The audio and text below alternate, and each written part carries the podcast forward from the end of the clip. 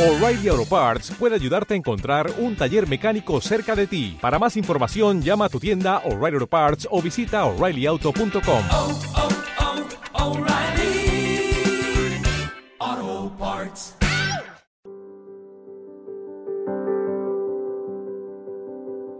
Yo quiero hablarles hoy, hermano, de la ver- del verdadero avivamiento por la palabra de Dios. Verdadero avivamiento por la palabra de Dios. Y quiero, hermano, crear hoy una iniciativa que continuará el siguiente domingo con el día de Pentecostés.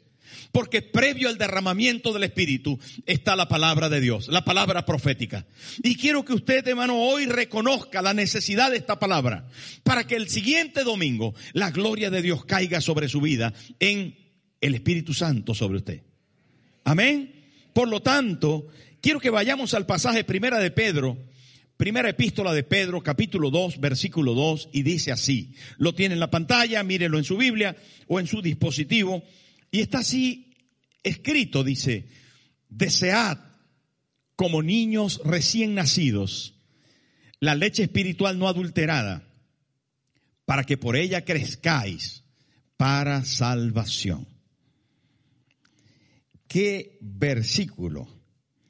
Hay tres elementos que están implícitos en este versículo acerca de lo que es la nueva vida en Cristo. La primera cosa que encontramos en este versículo es que la nueva vida se percibe por la gran hambre de la palabra de Dios. Moreiva de repente, la pastora, eh, teniendo siete meses, se sintió como incómoda y tuve que llevarla al médico. Y el médico dijo, es hora del parto. Y dijimos, pero solo han pasado siete meses. Y dijo, corre porque ya la bebé viene. Y efectivamente, aquel día nació Karen. Nació con muy poco peso. Era como dos kilos y algo, muy poquito. Era una bebé tan chiquita que a pesar de que Moreiva es bajita, tiene las piernas cortitas, allí dentro de sus piernas le cabía a la bebé y todavía sobraba. Creo que la podíamos meter dentro de una caja de zapatos. Era tan pequeñita, tan diminuta que nos quedamos sorprendidos. El primer baño tuvo que venir la mamá de Moreiva para ayudarnos porque no podía, no se atrevía, pensó que se iba a romper. Y saben, hermanos, definitivamente, al poner esa pequeña bebé de siete meses en el pecho, lo recuerdo claramente, que se volvía loca buscando el pecho. Era muy chiquita, pero buscaba el pecho con desesperación. Se convirtió en Karen, la pastora Karen, que está muy fuerte. Creció, normal, normal. Pero cuando el apóstol Pedro está hablando acerca de la vida espiritual, acerca del nacimiento nuevo que hemos vivido nosotros, nos indica la necesidad urgente de cumplir con un propósito de Dios y es desear, desead, y así comienza nuestro versículo, desead, tenéis que desear, tenéis que anhelar, tenéis que buscar, tenéis que pedir, tenéis que insistir en alcanzar. La realidad de este deseo, hermano, es que es un mandato, es un mandato. ¿Y cómo puedo desear si no alcanzo a valorar el bien que posee el objeto que deseo? La cosa que deseo. ¿Cómo puedo desear, hermano, si realmente no le doy valor a la palabra de Dios? Porque está hablando acerca de esto. Los versículos anteriores, en el capítulo anterior, está hablando acerca de la palabra de Dios. Y nos damos cuenta con claridad de que la palabra de Dios debe ser objeto de nuestro deseo. Pero ¿cómo puedo desear si no consigo, no conozco el valor enorme, extraordinario, la unicidad, la bendición de la palabra de Dios? No puedo desear lo que, a lo que no le encuentro valor. ¿Me estoy explicando? Por lo tanto, hermano, hoy más que nunca tenemos que resaltar el valor de la palabra de Dios. Estuve la semana pasada en Valencia, allí en Nueva Vida, Valencia, que también es una iglesia hermosa. Y en algún momento, cuando estábamos comiendo con los pastores, su niña de 13 años estaba allí. Y me dice, pastor, yo quiero preguntarte algo. Dime, Ruth Daniela. Y Ruth me dijo, no sé qué hacer porque en el salón de clase son terribles y me estaban eh, hablando mal de la palabra de Dios. Y me dijeron, esa Biblia de... uh". y sabe qué, pastor, yo me ofendí mucho. Y me levanté y les dije, a mí me respetan y también a mi fe. Entonces cuando ella se calmó de hablar y de contarme todos estos detalles, le dije, Ruth Daniela, lo que pasa es que ellos desconocen el valor de la Biblia. Desconocen que es el libro más, el libro más traducido, el libro más vendido, el libro eh, que fue llevado por primera vez, primer libro que fue llevado al espacio, a la luna, en microfilms. Es el libro, hermano, que se vende en el día de hoy más. Es el bestseller de los bestsellers. No hay ningún libro más estudiado, más cantado. No hay ningún libro, hermano, que se haya intentado destruir con más fiereza. No hay un libro tan actual como la Biblia. En el último discurso del presidente Netanyahu, presidente de Israel, volvió a sacar a la palestra de la noticia más actual, la Biblia. Dijo que el Dios de la Biblia está con ellos. Es impresionante poder pensar que un libro tan antiguo pueda ser tan importante. Es, es impresionante pensar, hermano, que la Biblia, que es la palabra de Dios, no solamente está en la actualidad, sino que genera vida, salvación, luz, cambio, transformación. Sigue siendo la palabra de Dios, hermano, sigue siendo este libro no solamente actual, sino efectivo para el trabajo con los adolescentes, con los niños, con los jóvenes, con los adultos, para la consejería y la salud, para la geografía y la astronomía. Sigue siendo, hermano, pertinente para todos los cambios, los campos de la vida. Pero solamente un torpe, solo un ignorante, solamente aquel que no conoce la verdad contenida en este libro podría hablar mal de él. Porque sería muy ignorante la persona que desdeña el libro más importante que hay sobre la tierra. El libro, hermano, que ha sido confirmado una y otra vez por los, eh, por, los geólogos, por los historiadores, confirmado, hermano, por, por muchísimas eh, eh, personas intelectuales importantes. ¿Cómo se podría apartar la Biblia de la raza humana si en ella están escritos los arcanos y profundos secretos de nuestro Padre Creador? ¿Cómo podíamos, hermano, apartar la Biblia cuando sabemos que en ella está nuestra salvación? Y ahí lo dice. Por eso dice la palabra de Dios, desead. ¿Qué está escrito ahí tan importante? La niña le dijo a su abuelo, prefiero leer tu Biblia que la de mi abuela. Y el abuelo le dijo, pero ¿por qué? Dice, es que creo que la tuya es más importante. ¿Pero por qué? Porque la abuela no la lee nunca, en cambio tú la lees todos los días. Ah, amigo, será importante para quien le dé importancia. ¿Se da cuenta lo que le digo? La deseará aquel que consigue un objetivo en ella, aquel que consigue un valor en ella, aquel cuya importancia, ¿verdad?, le sea relevante. Porque sin duda, hermano, nosotros solamente somos atraídos por aquello que encontramos beneficio en ello. Y ¿saben qué? Y en la Biblia hay beneficio. Y hoy se lo quiero volver a decir. ¿Cuántas veces le predico acerca de esto? Pero hoy se lo quiero volver a decir. Que necesita leer la Biblia estudiar la Biblia, meditar la Biblia, cantar la Biblia, practicar la Biblia y compartirla. Porque ella tiene vida. Eso dijo Jesús, mis palabras son espíritu y son vida. Cuando usted vive la palabra de Dios, hermano, si el Dios que habló y creó los cielos y la tierra, si le habla a usted, usted será recreado. Usted será reformado. Usted será recambiado. Usted será, hermano, bendecido hasta los tuétanos. Ahí tuvo que haber un amén grande. Aleluya. Ámela. Deséela con toda la fuerza. Aquella pequeñita bebé así así en el pecho buscando esa teta deseada. ¿Deseará usted lo mismo para alimentarse en la vida espiritual? A lo mejor, hermano, se siente flaco, débil. Tal vez se siente, hermano, que en su vida espiritual está desfalleciendo. Este, este es el último domingo que voy a la iglesia porque no encuentro. ¿Sabe qué? Vuelva a la palabra de Dios.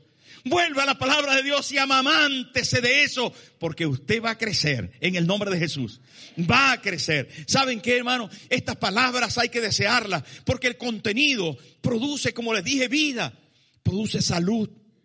La familia vino a la iglesia y me dijo, pastor, necesitamos que visite a, a- nuestro papá. ¿Qué pasó? Está en la UCI, papá, eh, pastor. Está en la UCI, papá, está en la UCI. Dice el médico que se está muriendo. Todavía no estábamos en tiempo de COVID. Era antes. Y yo dije, claro, voy a ir. Pero estaba en la UCI con muchos cables y aparatos conectados. Estaba en coma. Y entonces llegué al hospital, ahí estaba la familia.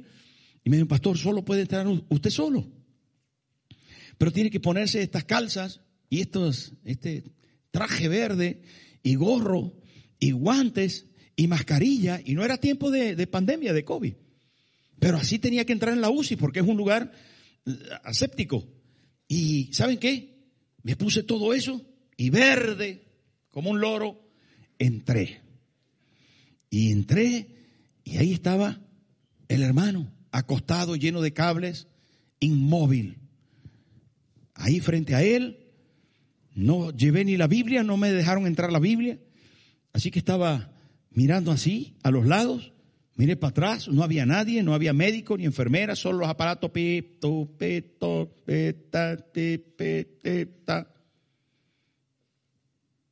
Y mirando ahí hermano, con los ojos cerrados, no se movía, estaba en coma, no hallaba qué hacer. Y oro, no me oye, pongo la mano, no sé si sentirá.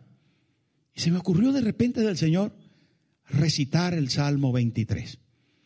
Me sé algunos capítulos de la Biblia, entre ellos el Salmo 23, y comencé. Yo dije, ¿aquí qué voy a hacer? Pues yo creo que la palabra de Dios tiene, tiene vida. Y comencé. El Señor es mi pastor y nada me... Y comencé a recitar el Salmo 23 y lo llevé hasta el final. Y luego hice una oración. Padre, tú eres nuestro pastor, tú puedes.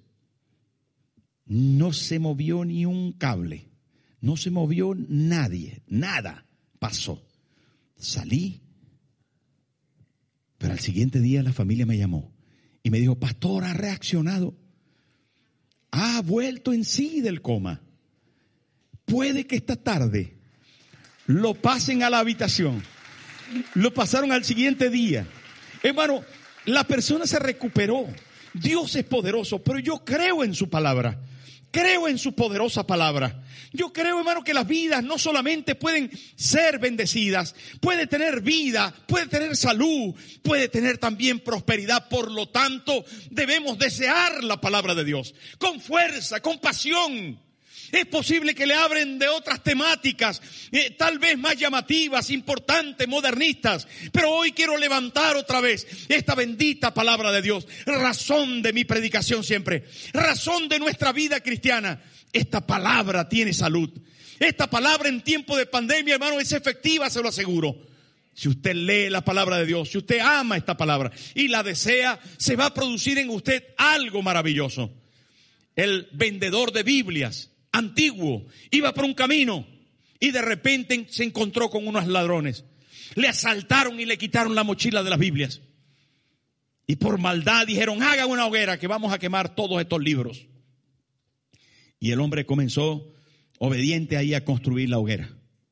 Cuando la hoguera ya estaba ardiendo, le dijeron los ladrones, quémelas. Y él dijo, déjenme, por favor, aunque sea leer un trocito de cada uno de estos libros. Y así lo hizo. Vale, está bien. Abrió la primera Biblia y leyó efectivamente el Salmo 23. Después abrió y leyó el, las bienaventuranzas. Cuando estaba leyendo el Salmo 23 de primero, uno de los ladrones dijo, qué interesante, qué bonito, no quemes ese libro. Yo lo quiero para mí. Cuando leyó las bienaventuranzas, otro ladrón dijo, pero qué interesante, déjame ese a mí. Y así los cinco ladrones que estaban allí dijeron cuando estaba leyendo cada uno de los pasajes? Al final, el colportor se quedó sin Biblias, los ladrones, una, cada uno. Mire, ¿sabe qué? La gente no alcanza a valorar la Biblia, a desearla, porque no la conoce. No la conoce. La gente habla de la Biblia sin conocer, de oídas. Han oído que existe una Biblia, pero cuando se lee la palabra de Dios, la luz de Dios se refleja en ti. Tienes que prometerme que vas a desear la Biblia, que vas a querer buscar la Biblia. Pero no solamente, hermano, dice el versículo, desead como niños recién nacidos la leche espiritual pura para que por ella crezcáis. Hay una promesa en el versículo. Y la promesa es muy sencilla. Si usted come, usted crece. Si usted come, usted crece. Algunas veces, hermanos, crecemos más en algunas áreas que en otras, pero el crecimiento es integral. Al final vamos creciendo y creciendo en las diferentes etapas de la vida cristiana. Luis Gerardo vivía frente de mi casa, en la calle Falcón. Lo digo por mi, eh, mi paisano que subió ahora con los niños. No sé dónde está ahora, pero está por ahí. Eh, por allá está, por allá atrás. Bueno, en la calle Falcón de mi pueblo, hay una calle que se llama La Falcón, y entonces ahí vivía yo con mi madre y mi padre, pero frente vivía un jovencito de mi edad, más o menos. Y entonces comenzamos pues a desarrollarnos, teníamos 10, 11 años, estábamos en... Y de repente a Luis Gerardo le crecieron los brazos, antes que las piernas y el tronco. Porque los adolescentes pues son un poco así, ¿saben? Que van creciendo como por parte. Las niñas a veces se le ponen las piernas largas y el tronco se le queda más chiquito. Pero bueno, es por... si hay alguna niña aquí que está viviendo eso, no se preocupe, que luego se enderezará. pero es normal eso. Entonces, pero a Luis Gerardo le crecieron los brazos y tenía unos brazos como de mono, así grandísimos, unos brazos grandes. Yo le dije, pero, pero qué feo esto.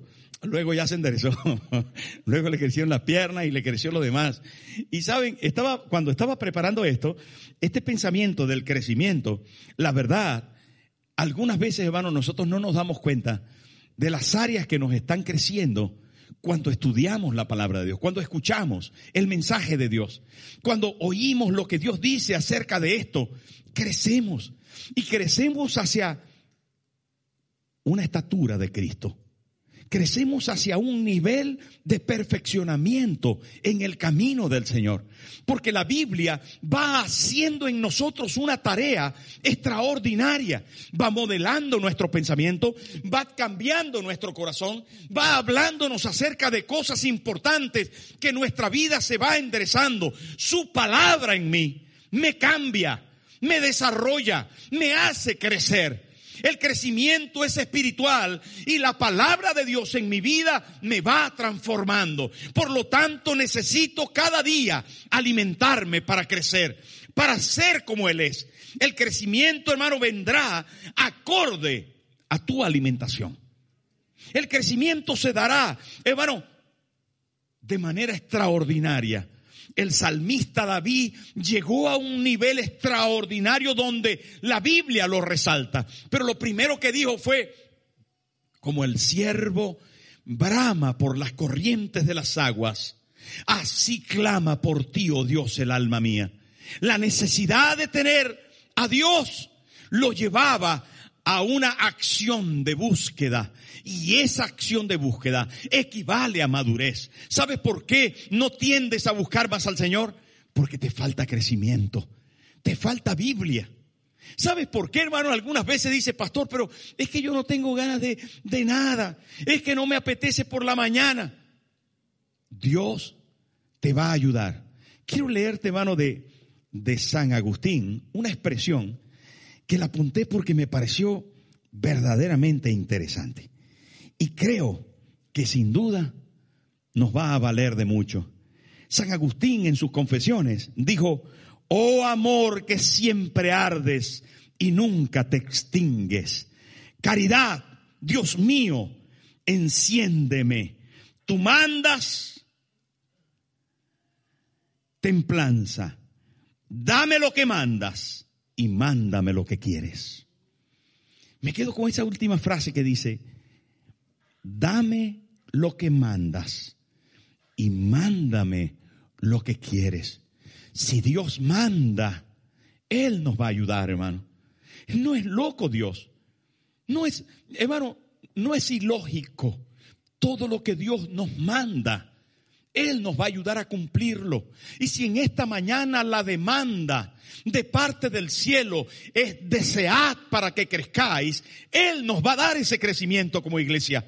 Él nos va a dar ese anhelo y esas ganas de buscar para que alcancemos, hermano, una relación con Dios y una madurez espiritual acorde con su propósito. Necesitamos entender esto para que podamos abrazar ese conocimiento y desarrollarnos en la palabra obreros del Señor, pastores, líderes, hermanos, personas que están en los diferentes ministerios, hombres y mujeres de Dios, creyentes, recién bautizados, primera vez que nos visitas, ¿sabes qué? Es única la palabra de Dios y ella te va a hacer crecer en lo espiritual. Te lo aseguro, te lo aseguro. Pero no solamente, hermano, se da a lugar esto, sino que dice, desead como niños recién nacidos la leche espiritual no adulterada, para que por ella crezcáis y hay un tercer término que se menciona en el versículo. Fíjese que es una consecución de términos que hacen ver nuestro desarrollo en el Señor. Primero, desead, después dice, para que crezcáis, y después nos habla de salvación. ¿Veis? Tres pasos importantes. Y cuando hablamos de salvación, no estamos hablando de la vida eterna. Les menciono mucho esto porque tenemos que enderezar nuestros pensamientos. Cuando hablamos de salvación, la mayoría de las veces pensamos en el cielo, con Dios, en la patria celestial, nosotros vestidos de blanquito, con unas túnicas así blancas, anchas, anchas, porque ahí lo apretado suponemos que no va. ¿Se puede usted imaginar a Pedro así apretadito como torero? ¿A que no? Sería, sería raro. El ángel Miguel con una licra. De repente. Estaría raro, ¿no?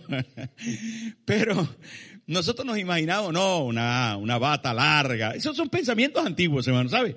Por cierto, pensamientos antiguos, pero que tienen que ver con lo que Apocalipsis dice, vi una multitud de vestidos de blanco, pero no dice de, no dice de túnicas blancas, sino nosotros nos imaginamos. Y más si llevamos tiempo en la iglesia. Entonces, pensamos que ahí en el cielo, en la salvación, pues la salvación, ¿no? Allá en el cielo, vestido de blanco, con esa capa blanca, así, así. Aleluya, aleluya, y estamos así por la eternidad. Eso es lo que pensamos acerca de la salvación. Pero eso no es lo que la Biblia enseña. La Biblia enseña otra cosa. La Biblia nos habla, hermano, de boda. Nos habla de manjares nos habla de mar, nos habla de montañas, de verde, de frutos. Si con todo respeto se lo digo, nos habla hasta de vino. Sí, de vino. Ribera del Duero, no. Cuidado con el vino, que le puede atar. Pero lo que quiero decir es, lo que quiero decir, hermano, es que tenemos una concepción de la salvación que no está en las páginas de las escrituras. Y la salvación es vida eterna, sí, evidentemente, en la presencia del Señor para disfrutar de todo lo que Él creó. Dos, salvación equivale a salud física. Salvación equivale a cuidado de los enemigos, protección, me refiero, protección. Salvación habla acerca de bienes materiales, o sea, de prosperidad sobreabundante. Salvación habla, hermano, de Dios contigo para alcanzar tus sueños. Salvación habla de muchas cosas hermosas que nosotros en algún momento, por causa de la religión tradicional, nos puede parecer obsceno, malo, perverso, egoísta. No, que yo quiero una casa para mí. Sí, pero si tu hermano no tiene casa, ¿cómo tú vas a tener casa? ¿Veis? Pensamos enrevesado así. ¿Sabe por qué? Porque la iglesia tradicional nos enseñó mal. Y la palabra de Dios nos trae luz para poder pensar que el Dios a quien amas y a quien sirves, su salvación implica bendición. Claro que Dios te va a dar para que compartas. Claro que el Señor te va a salvar para que vivas la vida eterna. Pero ¿sabes dónde lo vemos claramente? Cuando estudiamos en la Biblia a Jesús en la cruz del Calvario. Hermanos, sus manos traspasadas. ¿Saben para qué? Para que las obras de nuestras manos fueran bendecidas. Sus pies horadados. ¿Saben para qué? Para que nuestro camino sea recto en su presencia. Y corona de espinas, ¿sabe por qué? Porque Él llevó toda la maldición que estaba sobre la tierra. Cuando Dios dijo, cardos y espinos producirá la tierra. Dios las puso sobre la corona de Jesús y se la clavó en la cabeza y Él llevó mis pecados. Él llevó mi castigo, Él llevó mi miseria, Él llevó mi enfermedad, Él llevó todo mi pecado, querido hermano. Y cuando nosotros en la Biblia entendemos eso, ¿sabe qué pasa? Tenemos vida eterna, tenemos salvación. Escudriñad las escrituras, porque a vosotros os parece que en ellas tenéis la vida eterna. Eso dice la palabra. ¿Y sabe por qué lo dice? Porque tenemos que desear ¿Sabe por qué lo dice? Porque tenemos que crecer. ¿Y sabe por qué lo dice, hermano? Porque tenemos que vivir la salvación a plenitud. Y el Cristo del Calvario, Él dijo, mis palabras, mis palabras son espíritu y son vida. Lo que yo os he hablado es vida. Y cuando nosotros, hermanos, nos apegamos a esta palabra, que es su palabra, el verbo, las palabras que se hicieron carne, las palabras que habitaron entre nosotros, vino a enseñarnos, a amarnos, a dirigirnos. Y cuando nosotros abrimos la Biblia, ¿saben? Abrimos el corazón de Cristo.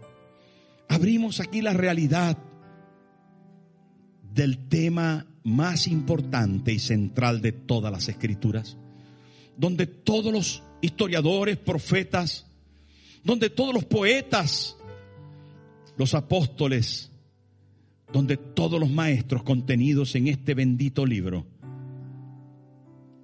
vierten el contenido y se llama Cristo. Él es el centro de la Biblia. Él es el verbo que se hizo carne. Y si nosotros le amamos, tenemos que aprender a amar este libro.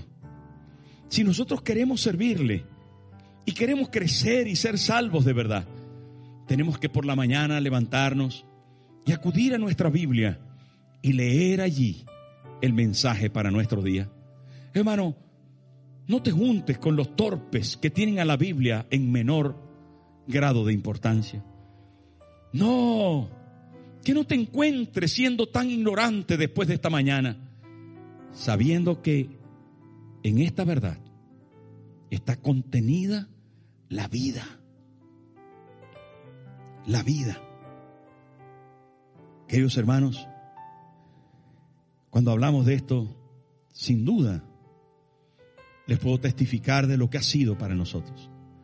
Pero para la Iglesia Nueva Vida, este libro es las normas de fe y conducta, es la razón de la existencia y es el propósito de llevarla y su contenido, palabra a palabra, a cada rincón de la tierra. ¿Saben qué? Cuando el hermano antes hablaba del pollo misionero, necesitamos predicar por cada rincón de la tierra. Necesitamos respaldarlo de Dios.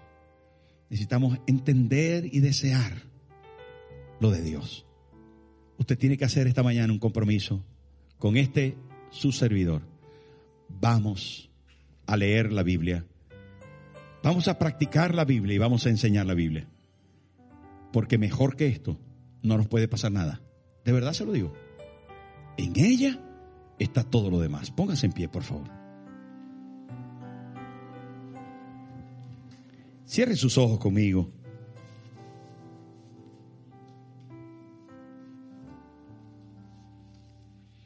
Si la Biblia es Cristo y Cristo es la Biblia, ¿cómo no desearlo para crecer y salvarme? Cierre sus ojos y diga conmigo esta oración. Padre Celestial, en esta mañana me acerco a ti porque decido leer la palabra de Dios. Voy a acercarme a la Biblia con deseo, de crecer y afirmar mi salvación, que está en Cristo, quien murió por mí en la cruz del Calvario. Hoy decido volverme a tu palabra. Gracias. Jesús, entra a mi corazón. Quédate conmigo para siempre, porque desde este día decido amarte y servirte el resto de mi vida. Gracias Señor. Gracias Señor. Aleluya. Aleluya. Hay tantas historias de lo importante que es la Biblia para nosotros, hermano. Pero me gustaría que usted le cuente a los suyos la suya. Que le cuente a los suyos lo que ella ha hecho con usted. Porque hay cosas tan bonitas.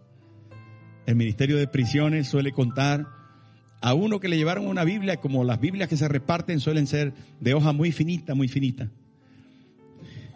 Le regalaron a un preso una Biblia y la usó para fumarse porros ahí dentro de la cárcel. Comenzó por el Génesis, claro. Comenzó con las primeras hojas y se fue fumando porros. Con las hojas tan finitas, tan finitas, se hacía su, su tabaco, su cosa. Llegó hasta el Salmos. Porque cada vez que se fumaba una, leía una página. se fumó muchas manos, pero la verdad es que la lectura de la palabra al final te cambiará te cambiará. Ten la seguridad. Dios te bendiga. Nos vemos el martes y el domingo. Dios te bendiga.